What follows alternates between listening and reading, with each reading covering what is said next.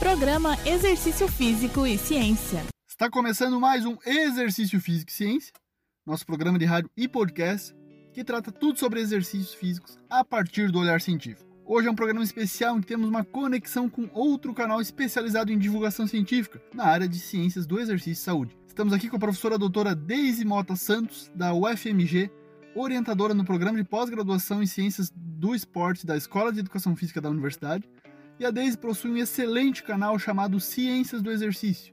E hoje ela vai nos falar um pouco sobre as evidências a respeito dos efeitos da pandemia de Covid-19 nos níveis de atividade física e considerações de como se exercitar durante a pandemia. Seja muito bem-vindo ao Exercício Físico e Ciência, professora Deise. Bom, gostaria de agradecer o convite de participar desse podcast para falar um pouquinho sobre dos efeitos da Covid no nível de atividades físicas e também algumas considerações de como se exercitar.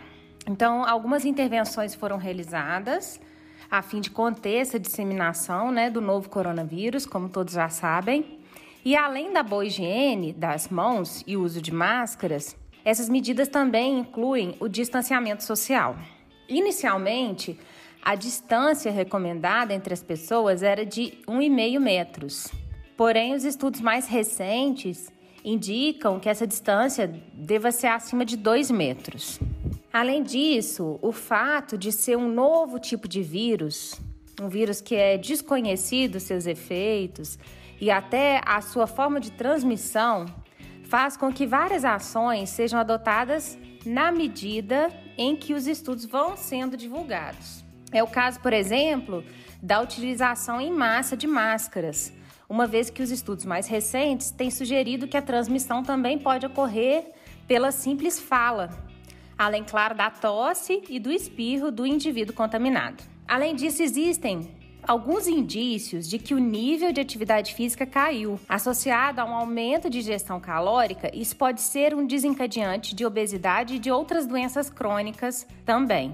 Foram disponibilizados alguns dados das empresas americanas Fitbit e Garmin e esses dados mostram uma redução, especialmente nos períodos de quarentena, no número de passos diários, no qual os indivíduos foram orientados a não sair de casa nesse período da quarentena, então foi observada essa redução do número de passos. É, um recente estudo também realizado em colaboração com a Unicamp, o FMG e Fiocruz também indica uma redução dos níveis de atividade física um estudo realizado através de questionário.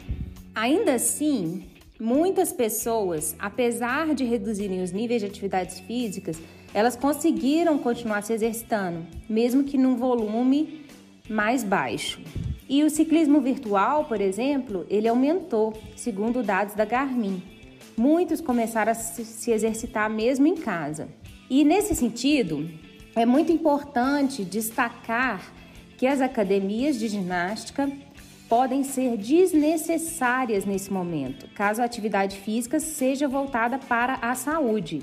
Eu não quero entrar nessa discussão de que as academias devem ou não reabrir, mas um fato é que os indivíduos que mais se beneficiariam do exercício físico, como tratamento de doenças crônicas e o próprio efeito do envelhecimento, eles não poderão frequentar as academias caso elas fossem reabertas. Também existe uma discussão legítima sobre qual melhor local para a prática de exercícios neste momento. Podemos considerar que temos basicamente dois tipos de ambiente para a prática: os ambientes fechados e os ambientes abertos. Com relação aos ambientes fechados, em termos de risco de contaminação, o ambiente fechado ele representa maior risco. Além disso, nesse ambiente, a possibilidade das pessoas se contaminarem pelo uso comum de equipamentos é muito grande. Alguns estudos mais recentes sugerem que o vírus pode sobreviver por várias horas e dependendo até por dias, o que faz é, mandatória a higienização adequada do local e dos equipamentos. Porém, alguns equipamentos que são utilizados nas academias de ginástica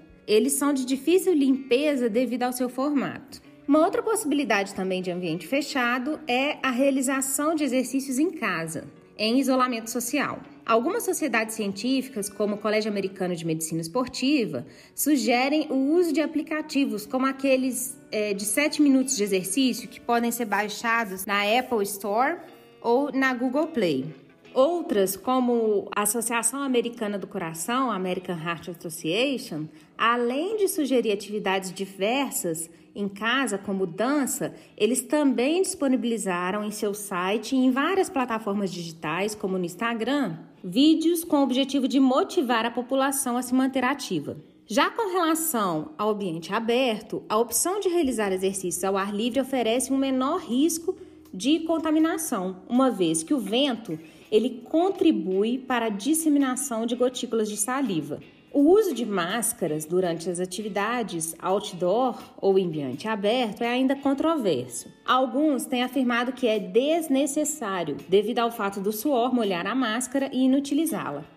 Outros recomendam que a máscara seja trocada e, nesse sentido, se faz necessário que o corredor ou ciclista, maioria das modalidades que são realizadas ao ar livre, troque as máscaras quando perceber que ela está úmida e pode ter perdido a sua eficácia. Ainda assim, devemos considerar a legislação de cada cidade e se o uso de máscara na rua é obrigatório ou não. Alguns têm sugerido o uso do balaclava, uma espécie de bandana tubular muito utilizada por ciclistas, especialmente no inverno, para proteger as vias aéreas superiores. Porém, o tipo de tecido utilizado não é indicado para reduzir a contaminação pelo coronavírus. Atualmente, o tecido mais indicado é o algodão.